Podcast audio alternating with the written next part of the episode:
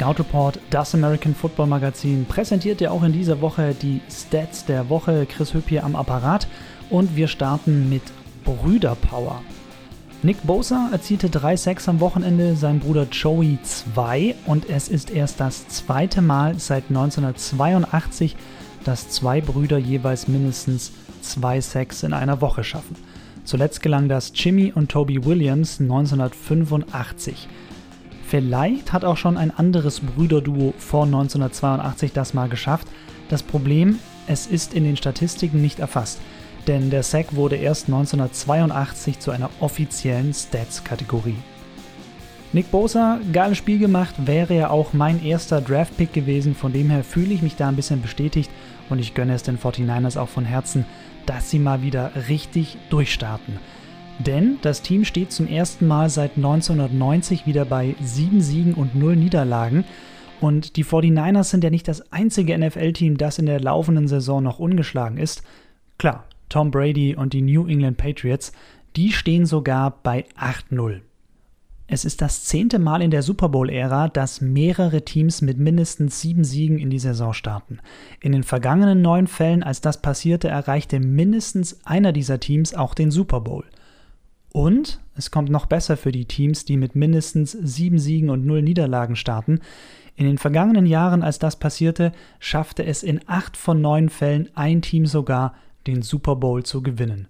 Na, das dürfte die 49ers und die Patriots-Fans doch freuen, sind doch gar keine schlechten Aussichten. Die Patriots Defense ist in dieser Saison schon wirklich stark. In der Offense läuft es noch nicht ganz so rund. Mit Mohamed Sanu hat das Team aber jetzt einen erfahrenen Receiver geholt, der gut ins System passt. Sanu entlastet natürlich auch Julian Edelman. Sanu hat gegen die Browns noch nicht die Monsterzahlen aufgelegt, aber darum geht es ja auch gar nicht, so frisch nach einem Wechsel. Wobei, die 49ers haben ja gleich mal gezeigt, wie schnell sie einen Wide Receiver integrieren können. Emmanuel Sanders sein erstes Spiel gemacht für die San Francisco 49ers und gleich einen Touchdown gefangen.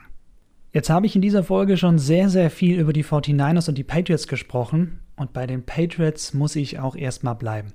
Denn Trainer Bill Belichick hat nach dem Sieg gegen die Cleveland Browns seinen 300. Sieg in der NFL eingefahren, inklusive Playoffs.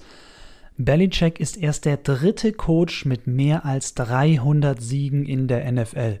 Vor ihm haben das nur zwei Trainer geschafft, Don Shula und George Hallas.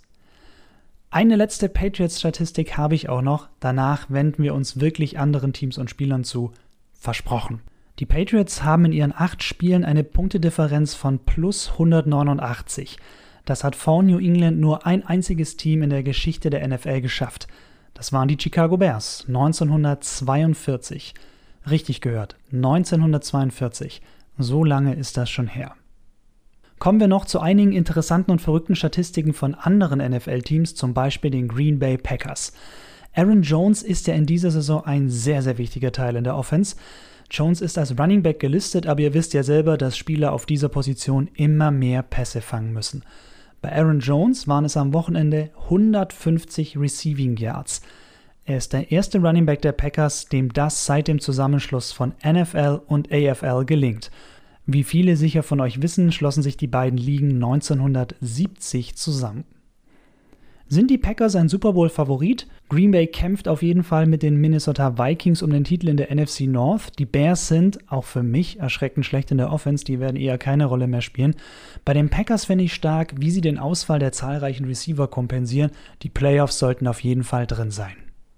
Von den Packers zu den Colts. Adam Vinatieri ist 46 Jahre und 303 Tage alt und nun ist der Colts-Kicker der älteste NFL-Spieler, der in der letzten Minute eines Spiels ein Game-Winning Field Goal aus mindestens 50 Yards geschossen hat. Ich gönne es ihm, ich mag den Typen einfach, auch wenn er mit seinem Field Goal die Niederlage meiner Broncos besiegelt hat. Vinatieri hat nun schon 49 Mal ein Field Goal aus mindestens 50 Yards Entfernung verwandelt.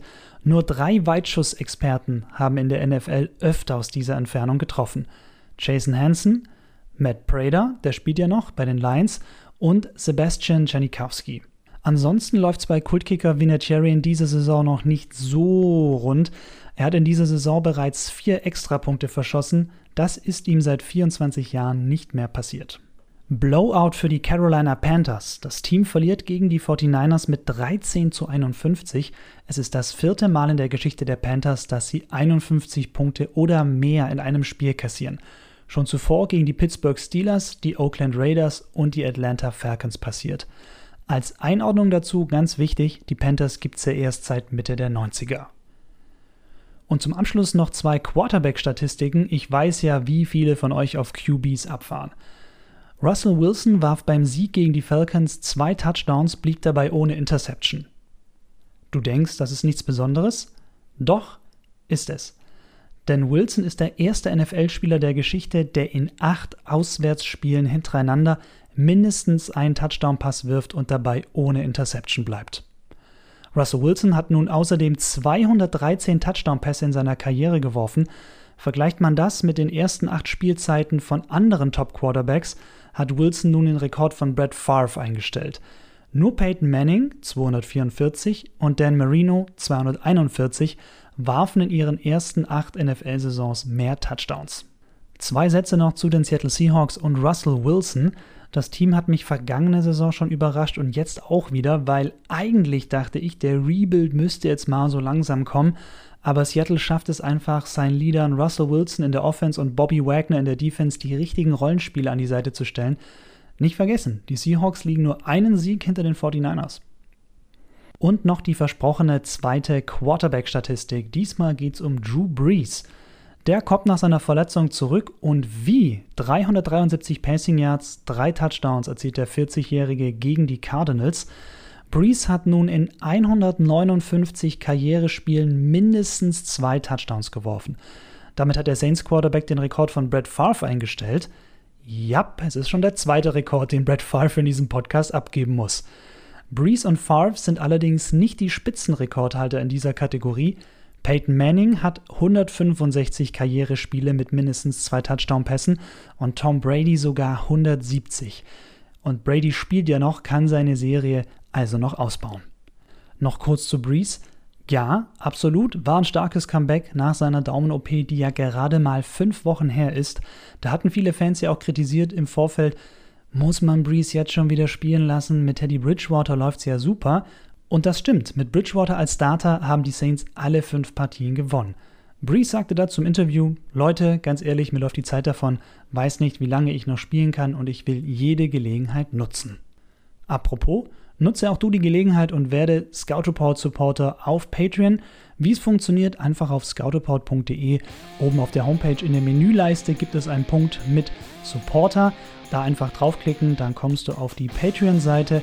Patreon ist die Plattform, über die du spenden kannst. Du bestimmst den Betrag, den du monatlich einzahlst, kannst auch jederzeit wieder damit aufhören. Klar ist, es ist nicht zu deinem Nachteil, denn du bekommst exklusive Inhalte, wie zum Beispiel Interviews mit Markus Kuhn haben wir diese Saison schon hochgeladen oder auch mit Sebastian Vollmer. Die bekommst du dann exklusiv.